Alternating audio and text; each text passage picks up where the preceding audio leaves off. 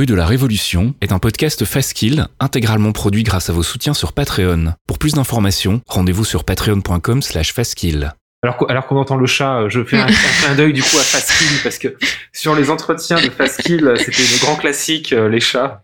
Oui, effectivement, Frida a vraiment beaucoup envie de participer à notre On, on conversation. salue Frida. Bah déjà Frida, euh, c'est pas pour rien que t'as ça. appelé ton chat Frida. Non, c'est pas pour rien, effectivement. Non, mais oui, oui, elle est de l'autre côté de la porte, elle a, elle a plein de choses à nous dire.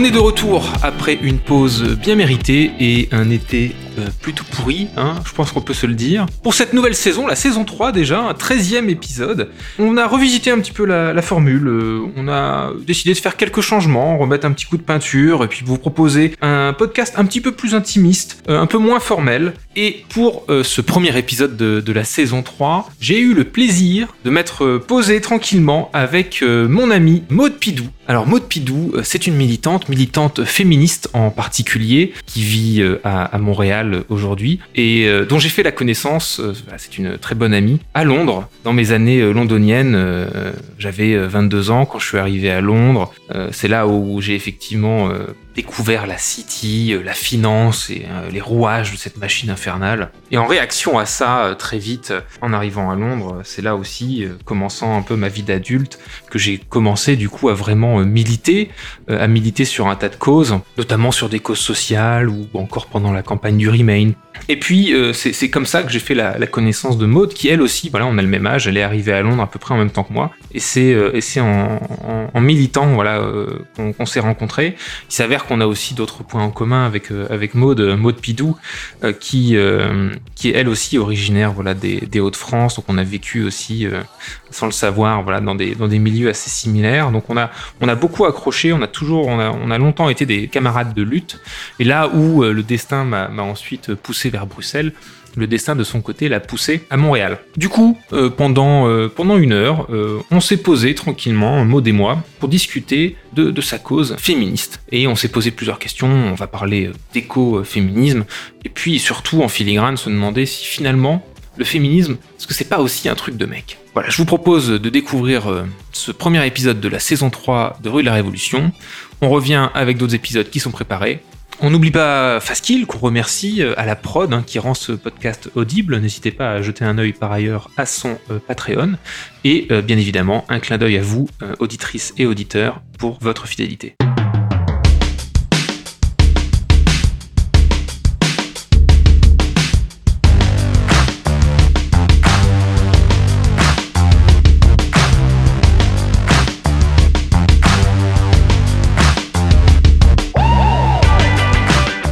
J'aurais préféré euh, pouvoir avoir euh, cette conversation avec toi euh, dans le canapé avec une, avec une bière, comme on a pu le faire quand on était à Londres, toi et moi. Ouais. Euh, parce qu'on se connaît bien, il faut le préciser, voilà, on est, on est amis dans la vraie vie, donc c'est aussi beaucoup plus naturel. Mais la raison pour laquelle Mhm.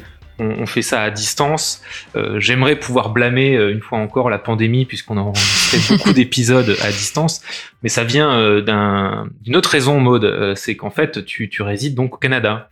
Ouais, tout à fait. Je, je vis à Montréal depuis plus de cinq ans maintenant. euh, et, euh, et très, euh, très joyeusement d'ailleurs. C'est une ville que j'aime beaucoup. euh, donc euh, oui, c'est exactement pour cette raison. D'ailleurs, ça fait longtemps qu'on s'est pas vu. On est, on est quand même dû euh, pour une bière, je pense. C'est vrai, c'est vrai. en vrai. Il en manque, il en manque, il en manque beaucoup, et je vais devoir du coup lutter pendant toute cette heure contre mon envie irrépressible de faire ma mauvaise imitation de l'accent canadien. Ça c'est très très. euh, S'il te plaît, oui. évite, évite. Du coup, euh, Maud, euh, je te remercie d'avoir accepté mon, mon invitation. plus particulièrement, bon, ça, ça, ça change pas grand-chose de d'habitude puisque on, on se parle quand même régulièrement de ces causes-là. C'est juste que cette fois-ci, on a, on va enregistrer cette conversation. Euh, on a, on a d'ailleurs milité ensemble euh, régulièrement. Euh, Et, la question ou la discussion que je voulais avoir avec toi aujourd'hui en particulier, même si on pourrait l'avoir comme on l'a eu de, par le passé sur l'écologie, sur le social, etc.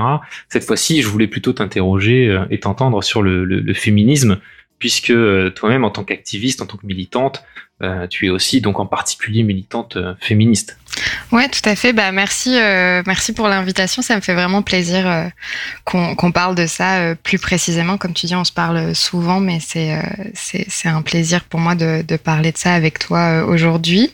oui, je suis plus particulièrement militante féministe. J'ai j'ai été militante depuis toujours. Je suis je suis vraiment euh, engagée dans les causes de justice sociale depuis super longtemps. Euh, j'ai grandi euh, dans un territoire euh, ravagé économiquement, socialement, dans le nord de la France, donc ça a nourri mon engagement. Mais euh, je suis arrivée au féminisme un peu plus tard, et aujourd'hui c'est vraiment le, le cœur de, de, mon engagement en effet. Bah, la, la raison, la raison pour laquelle je voulais en parler avec toi, elle est double. C'est parce que d'une part je voulais en parler parce que ça fait partie quand même des causes de notre génération ça fait partie aussi des causes moi qui, qui m'intéressent. Et, et, je voulais en parler avec une copine parce que euh, je pense qu'il est facile de, de, dire des conneries euh, quand mhm. on parle de féminisme, encore plus quand on est un mec. Il y a quand même cette espèce de, de, de pudeur. Et, et euh, la, la, formule un peu un peu un peu provoque euh, qui, qui, anime un petit peu mon sentiment ou l'épiphanie que j'ai pu avoir récemment, c'est de me dire finalement le féminisme, est-ce que c'est pas avant tout un truc de mec? Tu vois, en, tant que personne qui s'identifie plutôt, euh, voire, carrément du côté des progressistes, euh, et ayant toujours au cœur la lutte des inégalités, euh, bah évidemment, j'ai toujours eu un peu la bêtise, en tout cas plus récemment, de me croire féministe. Tu vois, euh, l'idée que, que, les femmes seraient inférieures aux hommes, qu'elles sont absolument, enfin qu'elles doivent être absolument moins bien, moins bien payées, euh, qu'elle puisse être victime de discrimination, de harcèlement, tout ça, bien évidemment, ça me révolte. Et puis on parle pas d'un épiphénomène, quoi. On parle d'un peu plus de la moitié de l'humanité sur, sur tous les continents. Donc évidemment, j'aimerais bien me, croire féministe euh, dans, la, dans la mesure où ces, euh, ces inégalités m'insupportent. Euh, ça me trigger aussi quand je vois des collègues mâles au bureau interrompre systématiquement les collègues du genre féminin. Je leur fais remarquer, mais je sais pas si c'est forcément la bonne chose à faire. Ça me rend dingue aussi quand des collègues mâles sont vexés et du, coup par des femmes et donc vont les traiter d'hystériques ou de féminazie. et, et, en, et, en, même temps, je me dis mais en fait je, je, je suis pas je suis pas féministe finalement parce que euh, j'ai beau, j'ai beau dire ça, je me, je me, restreins, tu vois, un petit peu, je me, je me censure dans le sens où je me dis, en tant qu'homme, le féminisme, euh, c'est important, je respecte, mais j'y touche pas trop parce que c'est un truc de femme. Après tout, il y a femme dans, dans, dans le nom, soit par, euh, par pudeur ou me dire j'ai pas la légitimité. Et puis, puis finalement, c'est pratique de se dire ça comme excuse parce que du coup, je me dis bon, moi j'ai rien à foutre dans une réunion, dans une conversation où des femmes peuvent échanger en toute liberté. D'ailleurs, c'est tout à fait normal. et du coup, je me retrouve à être au mieux un féministe euh, passif, tu vois. Donc pas vraiment féministe, juste je regarde ça euh, de loin euh, d'un œil sympathique, mais, mais, mais, mais, sans plus, et sans, sans que ça me concerne finalement tant que ça. Et, et j'ai réalisé peut-être que c'était ça le problème. Est-ce que le féminisme, c'est pas avant tout un truc de mec, un truc où il faut éduquer les garçons très tôt à plus avoir une logique prédatrice, à challenger un petit peu en tant qu'espèce humaine les pratiques patriarcales euh, et pas juste limiter la réflexion euh, justement euh, à la partie de l'espèce qui est elle-même discriminée, mhm. à s'éduquer soi-même finalement en tant qu'homme plutôt que d'avoir des réactions fragiles du genre not all men. et, et, du coup, bah, idéalement, pour pouvoir être acteur de la cause plutôt que d'être passif, à pouvoir acquérir les bons réflexes, et c'est aussi pour ça que je voulais en parler avec toi, c'est que j'ai peut-être dit beaucoup de conneries. D'ailleurs, hein, j'ai beaucoup parlé, c'est peut-être peut-être un truc euh, de mec justement très patriarcal. Euh, je, le, je, le conçois, mais euh, peut-être d'encourager parce que je pense qu'on a beaucoup d'auditeurs et non pas d'auditrices avec ce podcast, et, et peut-être du coup aussi de, bah, de parler de parler aux mecs. Ouais. Bah, c'est intéressant. Bon, la, la, question que tu poses, elle est un peu provoque, j'imagine. c'est fait exprès, mais je pense qu'en fait, euh, le féminisme, c'est vraiment la dénonciation de, de, de violence, d'inégalité. Euh, c'est une expérience du monde en tant que femme qui fait que bah, c'est difficile pour un homme peut-être de, de l'expérimenter, de le, de le, comprendre et de le concevoir. Donc c'est certain que euh, c'est pas un combat euh, pour moi où, où les hommes doivent nécessairement euh, prendre le, devant de la scène. Par contre, euh, il y a euh, une posture d'écoute à avoir. Il y a aussi une posture de curiosité, c'est-à-dire qu'aujourd'hui, c'est un privilège hein, de pas d'être dans le néant sur ces concepts-là. C'est hyper accessible. Il y il y a des vidéos, il y a des podcasts, il y a des livres et qui ne s'adressent pas qu'aux femmes. Il y a d'ailleurs une grande problématique chez les chercheuses féministes qui est de savoir comment on intéresse les hommes à ces questions-là. Euh, parce que euh, même si le féminisme euh, concerne l'expérience de vie des femmes, il s'avère que le, changement féministe, là, ce qu'on appelle la révolution féministe, qui fait qu'on va atteindre des rapports plus égaux entre les hommes et les femmes, ce changement-là, il se fait pas sans les hommes, c'est évident. Mmh. il faut qu'on parle de masculinité il faut qu'on parle euh, de, comment être un allié euh, des femmes. Tu parlais tout à l'heure de, de, voilà réprimander tes collègues hommes qui euh, qui interrompent des, collègues femmes. Comment on agit dans ces moments-là, etc. C'est important qu'on soit ensemble là-dedans et qu'effectivement il y a une éducation des petits garçons qui a un changement de vision dans ce qu'on demande aux petites filles versus ce qu'on demande aux petits mmh. garçons. Donc on y arrivera tous ensemble. Euh, mais c'est certain que moi, j'ai vu dans des, dans des réunions féministes des hommes qui, de bonne foi, veulent participer, mais de ce fait, euh, ne laissent pas la place aux concernés et ne laissent pas la parole aux concernés. Et ça, c'est, ça, c'est problématique. Il faut se mettre dans une posture d'écoute mmh. euh, quand on est un homme dans ce combat-là. Bah, c'est, peut-être aussi dans une mesure un peu différente. le débat qu'il peut y avoir aussi vis-à-vis des minorités et des personnes racisées mmh et tout pouvoir tout simplement admettre que en tant que euh, homme cis blanc, euh, euh, bah, on comprend pas, ou en tout cas, on, on peut pas, on peut pas toujours comprendre comment comment c'est vécu. Mais de, de, de, cette manière où clairement, semble évident, les hommes, tous les hommes, l'essentielle majorité des hommes ne naissent pas féministes. Mm-hmm. j'imagine que c'est quand même un peu la, la, la, même chose pour, pour les femmes. Il y a aussi une éducation à avoir par rapport à cette cause-là, puisque à partir du moment où on admet le fait que euh, les hommes et les femmes, du coup, naissent euh, bah, dans une société qui est quand même assez patriarcale, euh, c'est un euphémisme. euh, J'imagine que beaucoup de femmes n'ont du coup même pas forcément conscience de ces causes-là non plus. Ce qui m'amène, c'est une façon un peu capillotractée de m'amener à cette question-là. À, quel moment euh, t'es passé de femme à féministe finalement? Euh, T'as dû avoir aussi toi une épiphanie. Ouais, tout à fait. Effectivement, euh, c'est beaucoup de choses à déconstruire même quand t'es une femme, c'est certain.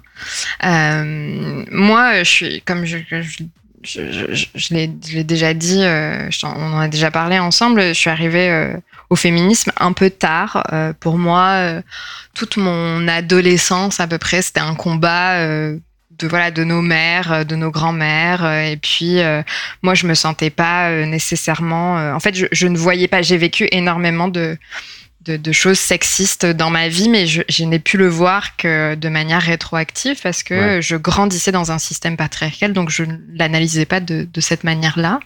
Et notamment, en fait, euh, j'ai fait mes études à Lille.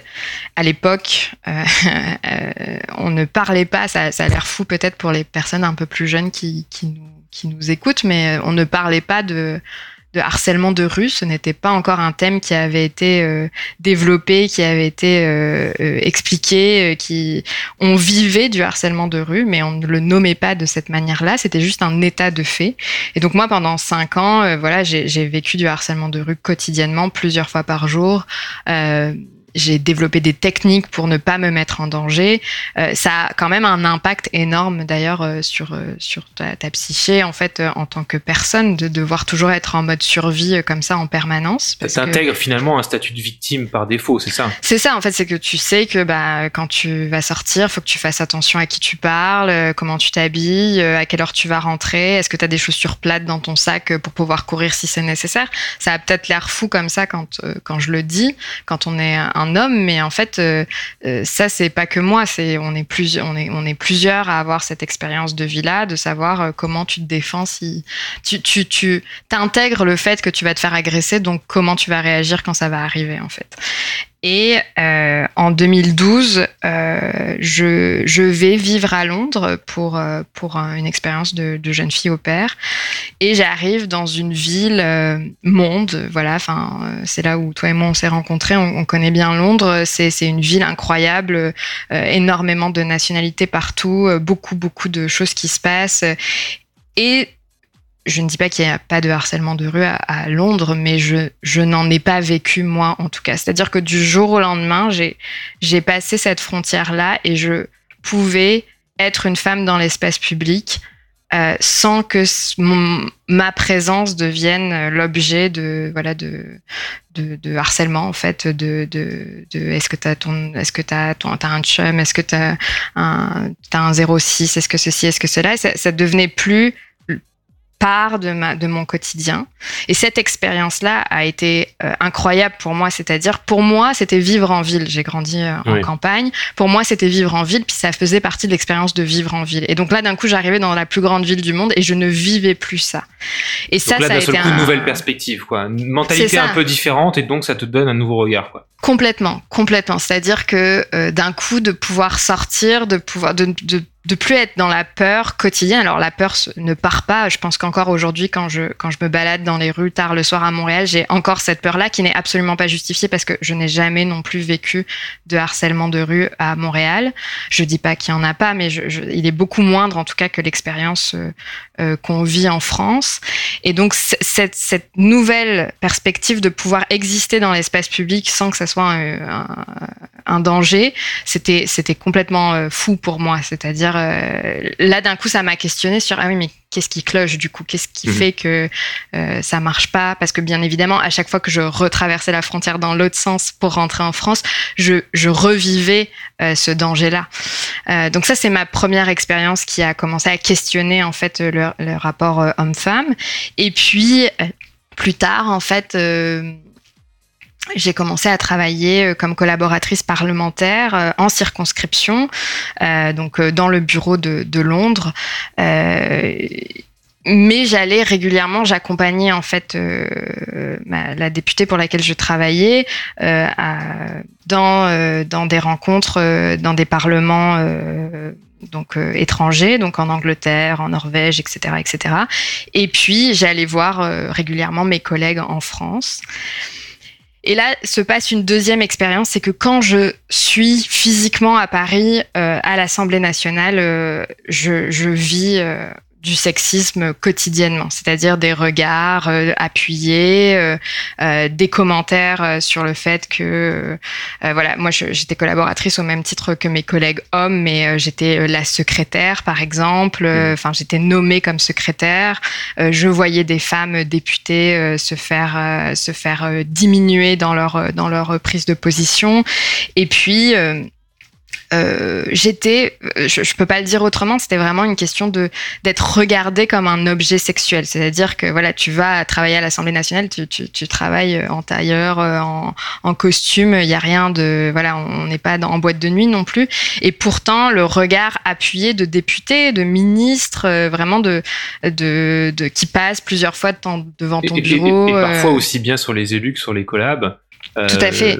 Je sais plus, je crois que c'est je fais un clin d'œil rapide, mais Léa Chambossel, mhm. qui, qui, elle aussi euh, fait des podcasts et plus particulièrement euh, donne la parole aux femmes en politique, euh, disait que souvent elle a entendu dire que certains, certaines élus ou certaines collaboratrices d'élus, comme tu as pu l'être, parlaient de, de droit de cuissage des, des, des, des, assistantes vis-à-vis des, parlementaires hommes. Il y avait une mhm. certaine mentalité. et, je fais une parenthèse que je referme très vite aussi ce qui est intéressant par rapport à, la tentation qui pourrait être faite de, de dire que finalement euh, le harcèlement de rue, ça peut être une question aussi de ghetto ou ça concerne une partie de, de la population.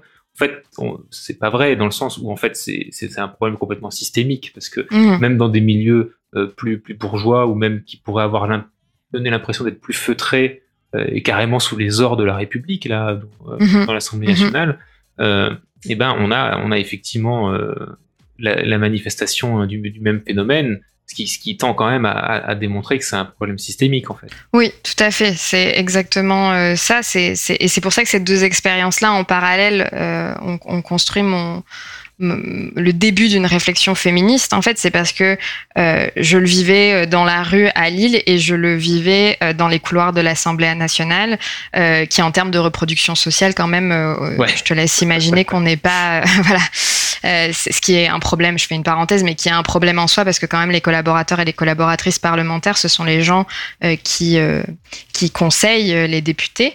Et, et en fait, ce sont les gens comme eux qui les conseillent. Donc en fait, on ne sort jamais de ce petit milieu-là. Ça c'est peut-être une autre discussion qu'on aura un jour, mais c'est vraiment très problématique. Et, bah, c'est très grave même parce que ça, ça, ça me fait dire que bon, on est quand même sur la représentation nationale là. Je veux dire, c'est mhm. pas, euh, enfin, je, dis pas que tous les élus ne se valent pas, mais euh, l'Assemblée nationale, c'est quand même censé être la représentation du peuple dans son ensemble.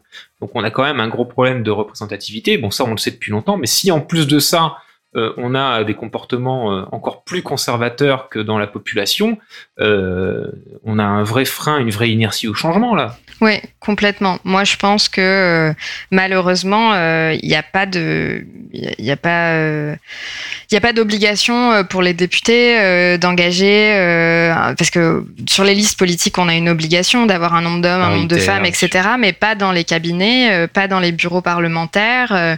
et puis moi, j'ai vécu entre guillemets une double discrimination, c'est-à-dire en tant que femme, mais aussi en tant que femme qui venait d'un milieu social euh, moins favorisé que mes collègues. Je dis pas qu'il y a que des gens favorisés qui travaillent dans les bureaux, mais quand même un certain nombre.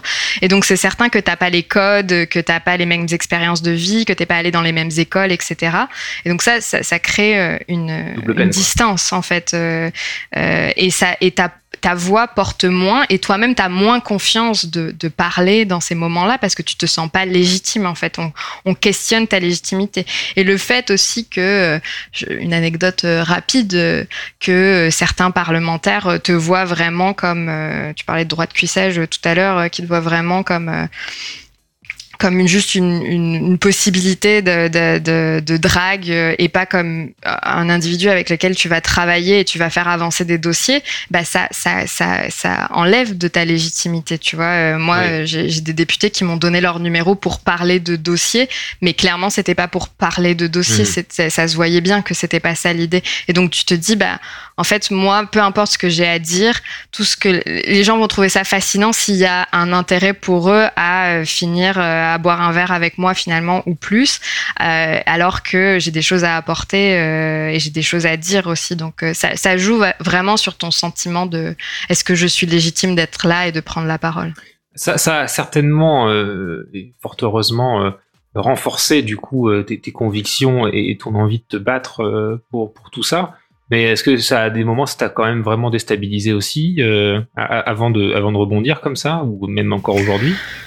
Euh, non, ça m'a jamais déstabilisé parce qu'en fait, ça a nourri de la colère. Mhm. C'est vrai que la colère, c'est un, surtout chez les femmes, euh, c'est c'est une émotion qui est un peu euh, voilà critiquée. Mhm. Euh, sauf qu'en fait, la colère, c'est un moteur aussi. C'est pas, ça dépend comment tu l'utilises, mais c'est un moteur aussi. C'est ce qui fait que bah, cette injustice-là, elle vient tellement te chercher que d'un coup, t'es T'as pas le choix de parler, t'as pas le choix de, de t'éduquer aussi, de lire, d'écouter des podcasts, etc.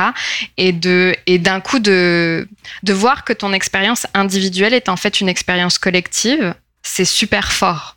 Euh, c'est ce que moi j'ai vécu en. Euh, j'ai commencé euh, cette éducation féministe euh, par, euh, par écouter les podcasts de Lorraine Bastide, donc qui s'appelle La Poudre. Et en fait, de te rendre compte que ton expérience individuelle est en fait une expérience collective et qu'il y, a des, il y, a, il y a des choses à faire. Donc, donc c'est, c'est, c'est finalement le, le, moment où euh, l'expérience individuelle converge avec l'expérience individuelle de, de, de plein de femmes et peut-être donc un espoir d'organiser la lutte. Ouais, vraiment, c'est ça, c'est de te dire bon bah je suis pas toute seule là-dedans, il y a clairement un problème systémique comme tu le disais tout à l'heure et donc là tu as envie euh, de, t'engager, tu vois, de te dire euh, OK, bah qu'est-ce qu'on fait maintenant? On peut pas juste se dire euh, que c'est que c'est que c'est comme ça et qu'on peut rien y faire. Au contraire, en fait, moi j'ai jamais été déstabilisée par ça. Je le dis souvent, j'ai juste mis des lunettes et d'un coup tout ce que tout, toute mon expérience de vie, je le vois par ce prisme-là. Donc c'est euh, c'est hyper intéressant, c'est parfois euh, un peu frustrant, mais ça me donne la force de, de, continuer, tu vois, et de nommer les choses quand je vois des injustices, quand je vois dans une salle de réunion quelqu'un qui me coupe la parole euh, répétitivement, ou quelqu'un, euh, euh ça m'est déjà arrivé parce que j'encadre je, des équipes, euh, c'est moi qui prends des décisions, j'arrive dans une salle de réunion et les gens s'adressent à l'unique homme qui est dans la pièce. tu vois, je suis tout à fait capable de tout de suite de voir ce qui est en train de se passer et de reprendre le contrôle de la situation sans que ça me déstabilise, sans que je me dise oh là là mon dieu je suis pas légitime de prendre la parole. Non non tu vois ça ça me donne une force supplémentaire. C'est la double peine quand même parce que tu, tu, tu dois tu dois du coup bosser encore plus qu'un homme dans, dans le sens où tu dois déjà bah, faire ton boulot hein, d'individu. Mhm. Et en plus de ça, ne pas être trigger euh, au truc qui, qui pourrait, euh, qui pourrait d'ailleurs trigger euh, beaucoup de mecs beaucoup plus fragiles, quoi. Tu vois, franchement c'est une charge mentale énorme mm. de devoir à la fois identifier ce qui est en train de se passer, de reprendre le contrôle de la situation sans euh, péter un câble, même si des fois tu as vraiment envie de te dire mais attendez, vous, foutez de ma gueule, enfin tu vois, de vraiment t'énerver. Euh, c'est c'est pas facile tout le temps. Euh, c'est une charge assez importante, mais c'est important de le faire. C'est-à-dire, c'est important de toujours nommer les choses calmement et de et d'expliquer euh, sans partir dans des grandes considérations politiques, parce que tout le monde n'est pas au même niveau de féminisme partout. Donc, euh, sans partir dans du politique, sans partir dans de l'explication, de juste de dire là, ça fait trois fois de suite que tu me coupes la parole, la prochaine fois je me lève et je m'en vais de cette réunion. Et, comme je sais que je peux le faire, parce que moi j'ai la, la, force de le faire, parce que je suis manager, je suis décisionnaire, donc euh, quand euh, je le fais, je sais que j'ai ce pouvoir-là, que la personne a besoin de moi en face pour faire avancer son projet. Euh, tout le monde peut pas le faire effectivement, mais de toujours trouver la parade de comment je vais replacer la personne calmement mais fermement euh, pour lui faire comprendre que son attitude, tu vois, je commence pas à dire au gars, non mais là ça fait trois fois que tu me coupes la parole parce que je suis une femme, c'est vraiment scandaleux, tu ferais pas ça à mon collègue masculin. Non, je, je démarre pas là-dedans, ça sert à rien. Là tu prends le risque d'antagoniser du coup et peut-être même si tu as raison sur le fond, et ça c'est un truc que personne pourrait te challenger, bah, que bah, tu te retrouves avec une personne vexée en face et du coup, que ça soit contre-productif malgré le bien fondé de ta remarque. Tout à fait. Totalement. Et pour, pour, pour accrocher un peu le, fil, donc euh, si, si je reprends ton parcours, il euh, y a, y a, y a, y a, y a l'expérience d'un certain sexisme sans forcément euh, que tu t'en rendes compte. Il y a la prise de conscience. Il y a du coup l'identification de ce que de ce que c'est. et puis ensuite la prise de conscience que bah, t'es pas la seule dans cette situation-là et donc de, de, de, de, la lutte en tant que telle, de l'engagement en tant que tel, et comme tu l'as dit, euh, qui est d'abord, en tout cas, euh, un, truc, euh, un truc de femme. à quel moment, du coup, concrètement, comment ensuite tu comment tu reviens vers les mecs? C'est-à-dire parce que quand, les parce que c'est aussi une question de changer les comportements en général. Tu peux questionner la, la, la société patriarcale de manière tout à fait globale en tant que société, plutôt que ce qui, est, à faire, mais il y a aussi des comportements euh, de, mecs et des prises de conscience euh, masculines à, avoir. Euh, comment, tu comment tu comment t'envisages un petit peu cette construction de, pont finalement vers, vers, vers l'autre genre?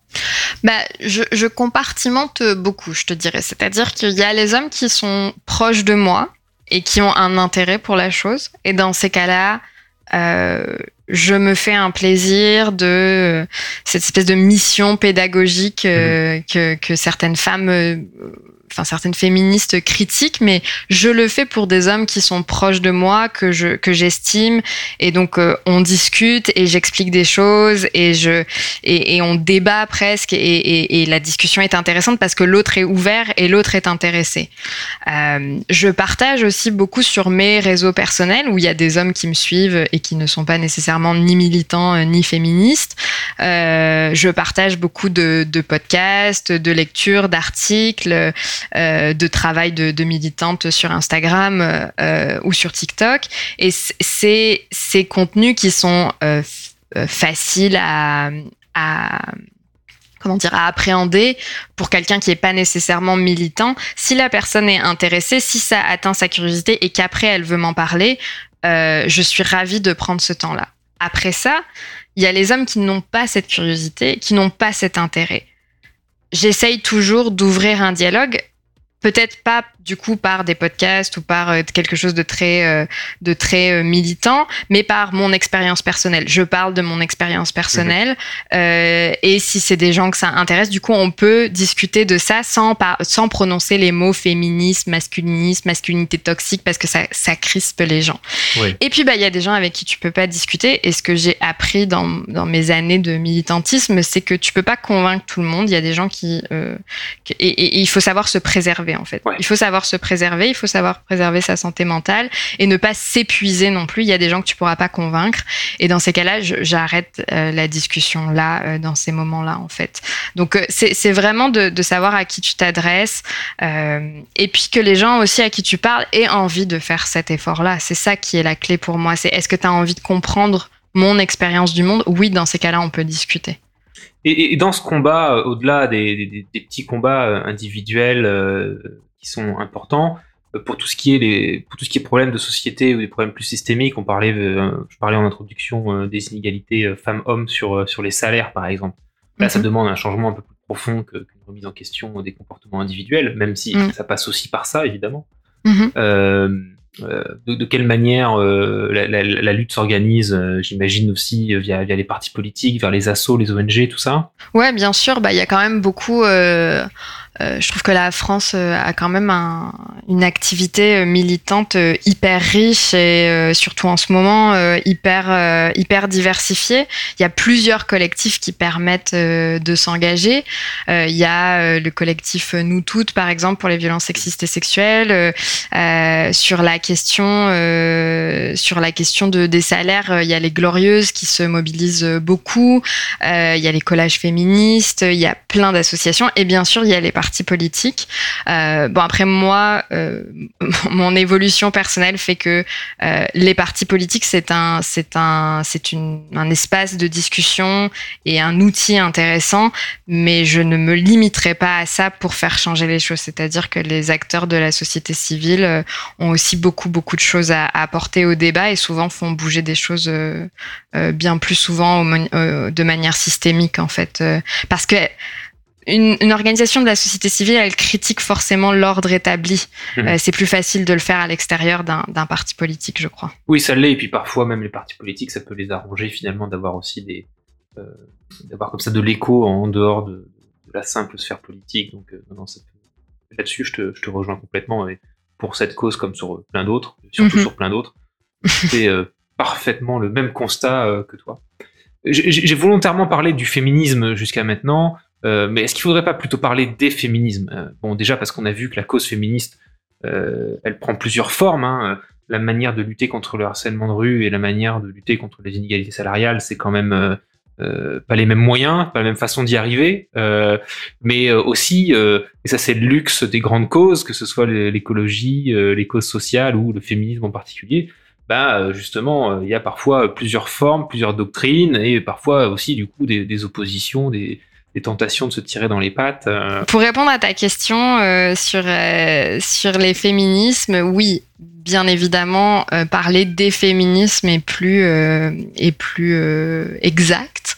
En fait, le féminisme, c'est c'est une pensée politique qui, qui a pour but l'égalité entre les genres et la suppression des violences faites aux femmes. Ça, c'est l'objectif commun qu'on a toutes. Après, il y a différentes manières d'y arriver et on n'est pas toutes d'accord sur la manière dont on organise la lutte et qui euh, intervient dans cette lutte-là et quels sont les, euh, les, les, enjeux qu'on défend euh, en priorité. Euh, donc c'est évident que oui, il y a euh, des féminismes. C'est sûr qu'en France, les deux qui s'affrontent à l'heure actuelle sont donc le féministe universaliste et mhm. le féministe intersectionnel. ces deux féminismes-là, il y en a plein d'autres, mais ce sont les deux, les deux grands courants euh, euh, qui, qui sont euh, qui s'affrontent. Je pense qu'on se retrouve sur certaines choses, mais pas sur tout. Et malheureusement, le pas sur tout, c'est presque l'essentiel de comment on mène la lutte. Donc, donc oui, effectivement, les féminismes, c'est plus, c'est plus pertinent. Alors, je, vais peut-être dire une grosse, une grosse connerie. Donc, si c'est le cas, tu, tu m'arrêtes. Mais justement, dans, dans les différents féminismes, moi, je m'étais fait une remarque alors c'est pas c'est pas à moi de le dire, hein, c'est une remarque aussi un peu un peu naïve, mais est-ce que justement certaines manifestations du, féminisme, c'est pas presque du purple washing? Moi, par exemple, j'ai un souvenir d'une série que j'ai écoutée et qui, est bien au demeurant. Hein, je prends quelques raccourcis mais qui s'appelle, je crois, Femmes de pouvoir. Euh, C'était sur euh, sur France Inter où on interviewait justement euh, des femmes qui avaient euh, vachement réussi, des, des, Christine Lagarde, des Anne Hidalgo, etc. Et bah, c'était super intéressant. et c'est vrai que c'est féministe dans, dans le sens où ça montre des, des, femmes fortes qui ont réussi. Ça peut donner des exemples à, à, plein de petites filles ou même de, de, de femmes, euh, justement par rapport aussi à ces questions d'inégalité de parcours, d'inégalité de réussite, Donc, je veux pas, veux pas euh, jeter la, pierre, mais qui peut parfois en filigrane peut-être donner l'impression que euh, bah, pour que les femmes soient l'égale de l'homme, elles doivent un peu devenir des hommes. C'est-à-dire, bon, ça a du coup l'avantage en tant que féminisme bah, de, créer une égalité des sexes. Euh, mais est-ce que c'est pas finalement aussi un gâchis quant à l'occasion que le féminisme présente de, changer vraiment les comportements problématiques euh, aussi du, de la masculinité et, du patriarcat finalement. Est-ce que en tant qu'espèce humaine, euh, est-ce que, est-ce que l'idéal c'est vraiment que les femmes deviennent des hommes comme les autres? Bah non, bien évidemment, pas du tout. Au contraire, euh, c'est pas c'est pas l'idée. Euh, euh, c'est marrant que tu cites cette émission parce qu'elle est problématique sur un tas de niveaux. en fait, oui, aujourd'hui, tout le monde se revendique du féminisme. C'est très à la mode, tout le monde en parle, tous les politiques sont féministes. Apparemment, c'est la grande cause du quinquennat, etc., etc. Sauf qu'en fait, bah ça le fait qu'il y ait ça qui arrive, que tout le monde soit féministe, qu'il y ait des grandes entreprises qui fassent des publicités, des engagements féministes, euh, ça décrédibilise complètement ce qu'est le féminisme en fait. Mhm. Cette émission en particulier, de mettre euh, des femmes fortes euh, qui ont réussi, donc des modèles de réussite. Déjà juste ça c'est problématique, c'est-à-dire qu'est-ce qu'un modèle de réussite? Est-ce que ça c'est le modèle de réussite? Est-ce que ça c'est ce à quoi des femmes devraient aspirer? Pas nécessairement. Est-ce que c'est, enfin donc c'est problématique parce que ça c'est hypocrite déjà d'une part parce que ce sont des gens qui n'ont pas forcément réfléchi sur ce qu'est le féminisme, les combats divers et variés qui qui, euh, qui animent le féminisme en ce moment et qui en fait euh, voilà on met des femmes de l'avant et puis c'est suffisant. Ça, c'est le féminisme. Et il y a, y a plusieurs en ce moment au gouvernement de féministes euh, qui sont dans cette mouvance-là. C'est-à-dire à partir du moment où on met des femmes devant la scène, ce sont des féministes. C'est beaucoup plus que ça, le féminisme. Et, euh, et c'est la, c'est la critique complète d'un système euh, dans lequel on s'inscrit, que ce soit le capitalisme ou le patriarcat. Et donc, c'est terrible parce que ça décrédibilise complètement la cause. C'est-à-dire que d'un coup, tout est féministe, donc, donc plus rien euh, ne dit ce qu'est le féminisme. Euh, et, euh, et c'est très, c'est très embêtant parce que ça brouille les pistes complètement. Moi, je trouve. Euh, euh, si je prends un autre exemple, euh, tu parlais de purple washing. Si je prends un autre exemple du côté de l'entreprise, des t-shirts avec des messages féministes chez Zara. c'est terrible, c'est terrible. Moi, ça me, ça me, c'est ma nouvelle obsession là, mais c'est c'est terrible parce que bah voilà, si t'achètes un un, t-shirt avec un message féministe. Si, admettons, tu as 15 ans, tu t'achètes un, t-shirt avec un message féministe chez Zara parce que bah, tu veux porter ces idées-là. Mais en fait, ça a été, ce t-shirt, il a été fait par des femmes qui sont euh, euh, exploitées, euh, qui sont mal payées, qui travaillent dans des conditions terribles où elles mettent leur vie en danger, au Bangladesh, en Inde ou peu importe.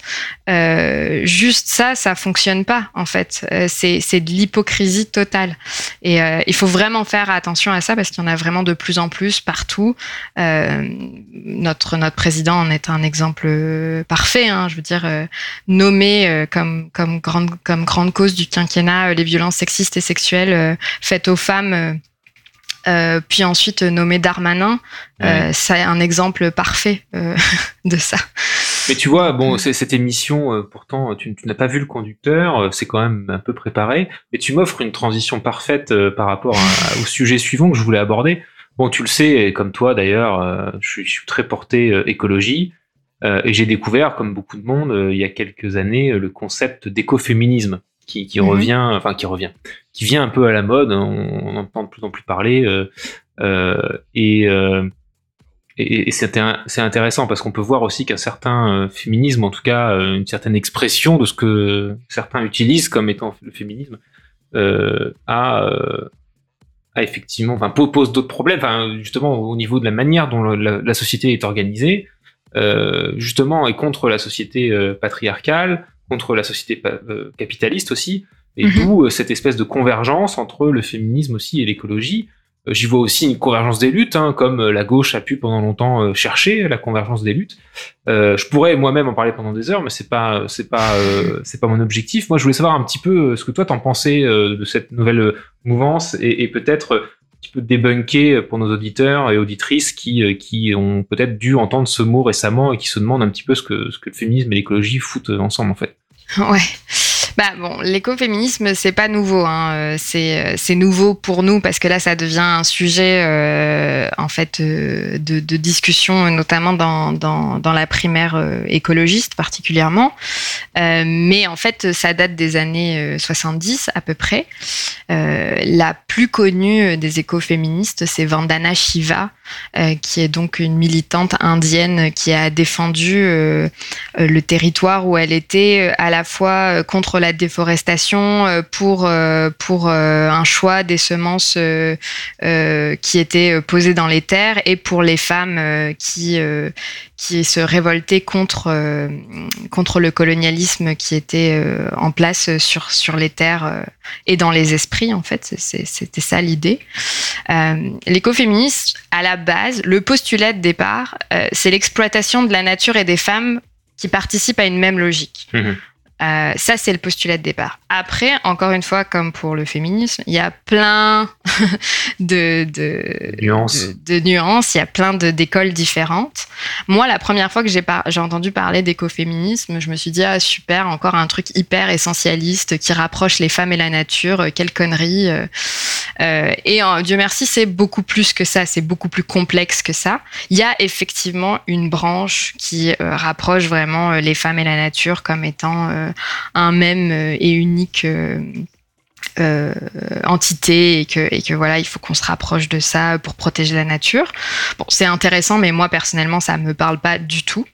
Par contre, il y a tout un, il y a tout un, un courant euh, qui est un courant qu'on appelle matérialiste, euh, qui défend euh, à la fois les dominations structurelles et matérielles qui sont produites par le capitalisme patriarcal. Donc c'est comment on lutte contre ces dominations-là, et qui parle aussi du post colonial, donc la dégradation du sort des femmes et, et de l'environnement face au colonialisme occidental, comment on défend euh, les, la nature et les femmes face à ça. Et que je, me, je me permets de t'interrompre euh, euh, juste 30 secondes. C'est justement moi ça qui m'a qui m'a paru absolument génial avec l'écoféminisme. Mm. c'est finalement ça contraposé. C'est pas tant de faire le parallèle entre la nature et les femmes, mais plutôt entre les hommes, le patriarcat et la logique de domination et de destruction. Ouais, moi aussi, c'est exactement là où d'un coup, c'est devenu beaucoup plus logique pour moi. Parce que, comme je te disais au début, ma réaction, c'était genre, mais c'est quoi ce truc et tout ça? Forcément, je me suis mis à lire dessus parce que je, comprenais pas pourquoi il y avait autant de femmes qui se revendiquaient de, ce, de cette mouvance-là. Et euh, j'ai découvert euh, Silvia Federici, euh, qui est une philosophe italienne qui a enseigné aux États-Unis. Et d'ailleurs, son, son livre Le capitalisme patriarcal est le prochain sur ma liste, donc on, aura peut-être l'occasion de, de s'en reparler. mais voilà, c'est vraiment elle qui, à l'écouter parler, c'est vraiment une mine d'or incroyable. Cette femme-là, elle, elle parle en fait de, de en fait, elle fait une critique de Marx et elle dit Marx a oublié quelque chose, a oublié le travail gratuit des femmes, le travail mhm. domestique non rémunéré et la production au sens premier de travailleurs, puisque euh, la maternité et la production de travailleurs. Donc elle parle de ça. c'est une mhm. philosophe, donc il y a plein de poupées russes dans sa dans sa pensée et je n'aurais pas la, prétention de pouvoir l'expliquer, mais euh, j'encourage vraiment euh, à la lecture de et, le visionnement de ces vidéos aussi parce que elle explique ça vraiment super bien et d'un coup ça devient hyper logique. C'est-à-dire oui effectivement. Euh, l'exploitation de la planète et l'exploitation des femmes vont de pair. Euh, et donc on ne peut pas euh, avoir une... Si on veut démanteler le patriarcat, il faut forcément démanteler le capitalisme. Et euh, bon, c'est, je reviens là-dessus parce que comme je disais tout à l'heure, c'est mon, c'est ma nouvelle obsession. Je trouve que le combat, et d'ailleurs euh, Greta Thunberg a fait une sortie là-dessus euh, cette semaine contre la fast fashion, et un des, un des, des exemples concrets de ce combat-là. C'est-à-dire que la fast fashion, ça pose problème parce que ça exploite des femmes, mais ça exploite aussi euh, la terre, ça pollue, ça pollue à la production et ça pollue une fois qu'on les jette, ça pollue à, plein de niveaux euh, et ça met en danger les femmes qui travaillent dans ces euh, usines-là. Et, et, bon, encore une fois, c'est très bien expliqué dans l'article qui est paru cette semaine signé de, Greta Thunberg là-dessus dans Vogue. je, je, précise, je précise donc, qui, est sorti euh, mi-août, puisque cet épisode oui, pardon, sortira probablement un peu plus tard. oui, donc euh, oui, mi-août, euh, là, en ce moment, c'est super intéressant.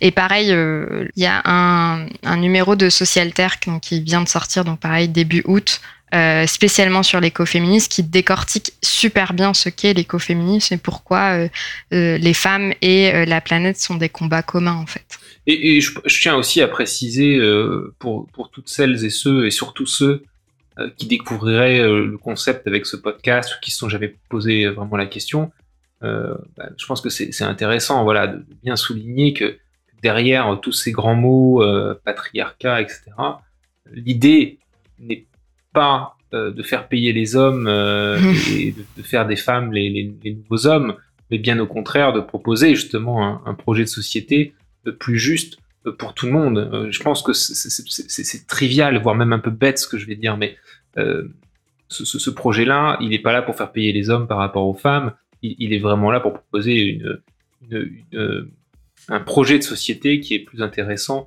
euh, et plus humain pour, pour la totalité de, l'espèce humaine, quel que soit son genre. Et, je crois que pour certains qui se posent pas trop la question et à qui ça peut faire un peu peur, euh, il, faut, il faut quand même rappeler cette évidence. Mm-hmm. Oui, tout à fait.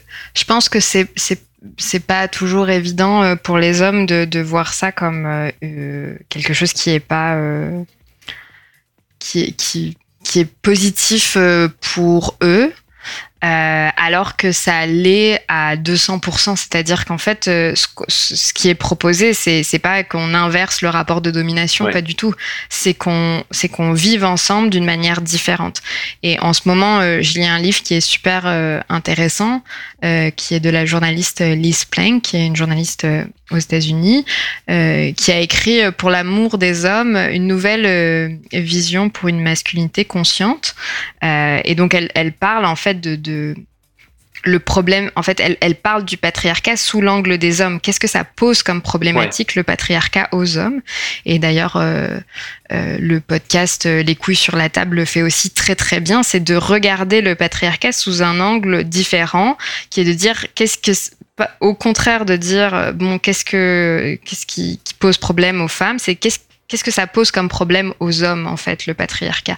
Et qu'est-ce qu'on pourrait tendre comme société À quel objectif on pourrait arriver si on décortiquait et si on déconstruisait tout ça du point de vue masculin? Et c'est vraiment super intéressant parce que, euh, en fait, euh, les hommes souffrent aussi du patriarcat, pas du tout de la même manière que, que les femmes, euh, mais il y a aussi une, une, une, une, grande souffrance qui mène à, à, tout un tas de choses vraiment extrêmement dangereuses. Euh, on, on l'a vu ici au Canada, euh, il y a eu des actes euh, terroristes euh, commis par des incels qui voulaient juste tuer des femmes, etc. cette masculinité toxique-là, je, je, prends l'exemple le plus extrême, mais pour montrer jusqu'où ça peut aller de grandir dans un système patriarcal. Le patriarcat, de toute façon, c'est basé aussi sur la loi du plus fort, et donc même au sein même des, des, des genres, euh, le rapport de domination s'exprime aussi. Donc je pense qu'il mhm. faut, euh, il faut, il faut vraiment euh, aussi intégrer ça dans, dans, la lutte. Et puis effectivement, ce livre dont tu parles, je l'ai vu passer sur, sur, ta, sur ton fil Twitter. Effectivement, il m'a l'air, il m'a l'air assez intéressant puisque c'est justement peut-être un attrapé justement par l'angle des hommes aussi, en tout cas voilà de la masculinité, cette problématique qui, qui me semble essentielle. Euh, je te cache pas, je sais, je sais pas quand est-ce que tu penses repasser sur le vieux continent, mais euh, quand tu l'auras lu, je te demanderai bien à prêter celui-là. Ouais, bien sûr, bien sûr. Je sais pas quand est-ce qu'avec la pandémie, je sais pas quand, mais oui, je, repasserai un jour, j'espère. mais du coup, tu as un petit peu aussi anticipé, tu vois, comme quoi on est vraiment sur la même longueur d'onde. les, j'allais te demander si t'as quelques recos à faire, mais t'en, en as fait pas mal. Peut-être si t'en avais une dernière à ajouter. Mais bon, on, a parlé donc de, ces quelques livres. T'as parlé de l'article de Tumblr dans Vogue. Tu as parlé de Socialterre. Tu as parlé évidemment, comment ne pas le citer, euh, de pas les citer, euh, les podcasts La Poudre et euh, Les couilles sur la table. Est-ce que tu as peut-être un, dernier petit truc à, recommander à nos auditeurs et auditrices? Ouais, bah en fait, euh, s'il y a un seul épisode de La Poudre à écouter, euh, c'est le centième épisode qui est sorti il n'y a pas super longtemps, qui s'appelle Penser les futurs féministes, où en fait c'est des chercheuses féministes, des, philosophes qui, discutent du futur, de ce que pourraient être euh, les féminismes. Et ça parle énormément des hommes en fait dans ce podcast-là. Vraiment beaucoup de... Ça, questionne énormément de ce point de vue-là. Sur qu'est-ce qu'un homme, comment le féminisme se situe par rapport à ça, euh, comment on intéresse les hommes, que ça n'intéresse pas à cette cause-là. Donc, je, c'est une reco dans une reco. c'est l'épisode Penser les futurs féministes qui est l'épisode 100. C'est vraiment super intéressant. Et pour celles et ceux qui, sont déjà convaincus et voudraient s'engager en avant dans, la lutte. Tu, as cité quelques assauts. Euh, tu, tu, encouragerais, j'imagine, nos auditrices et auditeurs peut-être euh, à, les, contacter, ces assauts-là euh Ouais, à, s'intéresser à ces associations-là, à ce que, à qu'elles disent, à ce qu'elles écrivent, à les partager, parce que juste partager, des fois on se dit oh, ça sert à rien, à mon petit niveau je peux rien faire, mais juste partager, ça peut ouvrir euh, euh, une, lumière chez certaines personnes, allumer une lumière chez certaines personnes.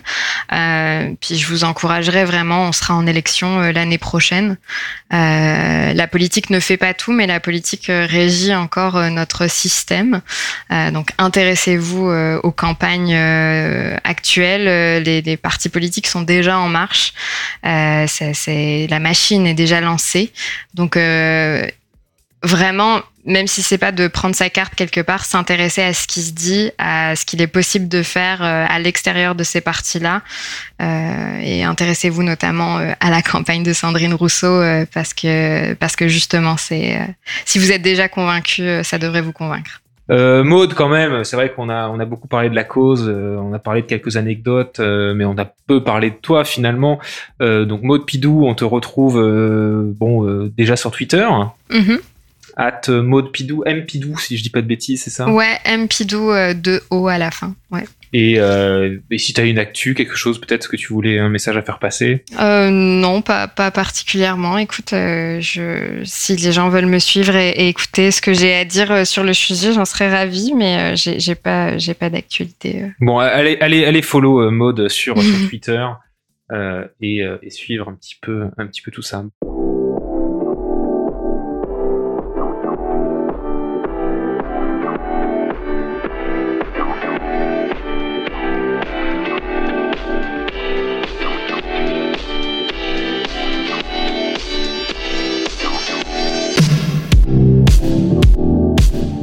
Voilà, le grand retour de Rue de la Révolution saison 3 épisode 1, c'est terminé pour aujourd'hui. Merci d'avoir euh, répondu présent au rendez-vous. On remercie bien évidemment une fois encore euh, Maud Pidou euh, pour cette prêtée au jeu. Voilà, donc on aura pu parler voilà, d'un sujet qui est toujours un petit peu difficile à aborder, surtout en tant, qu'homme, mais j'espère voilà, qu'on l'aura fait avec, passion et intérêt.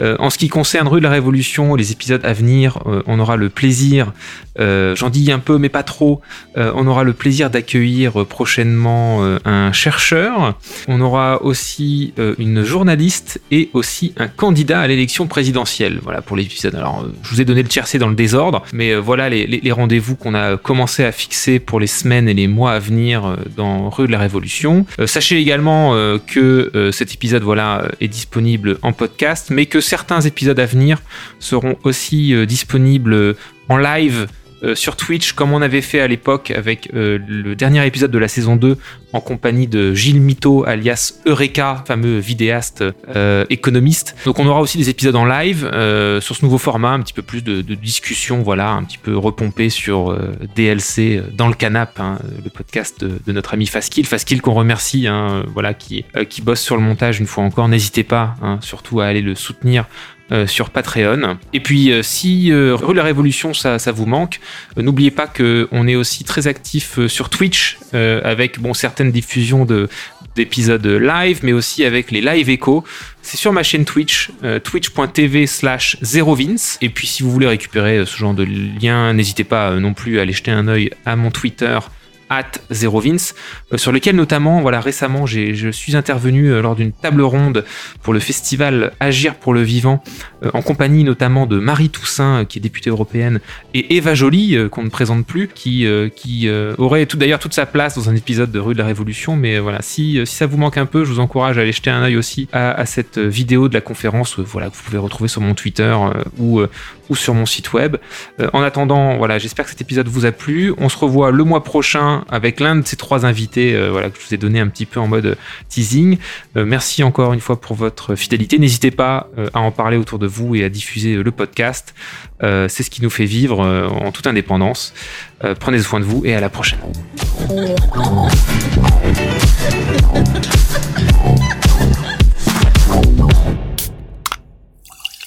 Un podcast signé Faskill. Faskill.com vous êtes fan des années 80 Le son des 80 vous manque J'ai ce qu'il vous faut. 12 pouces, c'est une mixtape de 2 x 45 minutes où je vous propose de redécouvrir les maxi 45 tours emblématiques de l'époque, le tout accompagné d'anecdotes. Une fois par mois, embarquez pour un trip nostalgique dans le son merveilleux des 80s.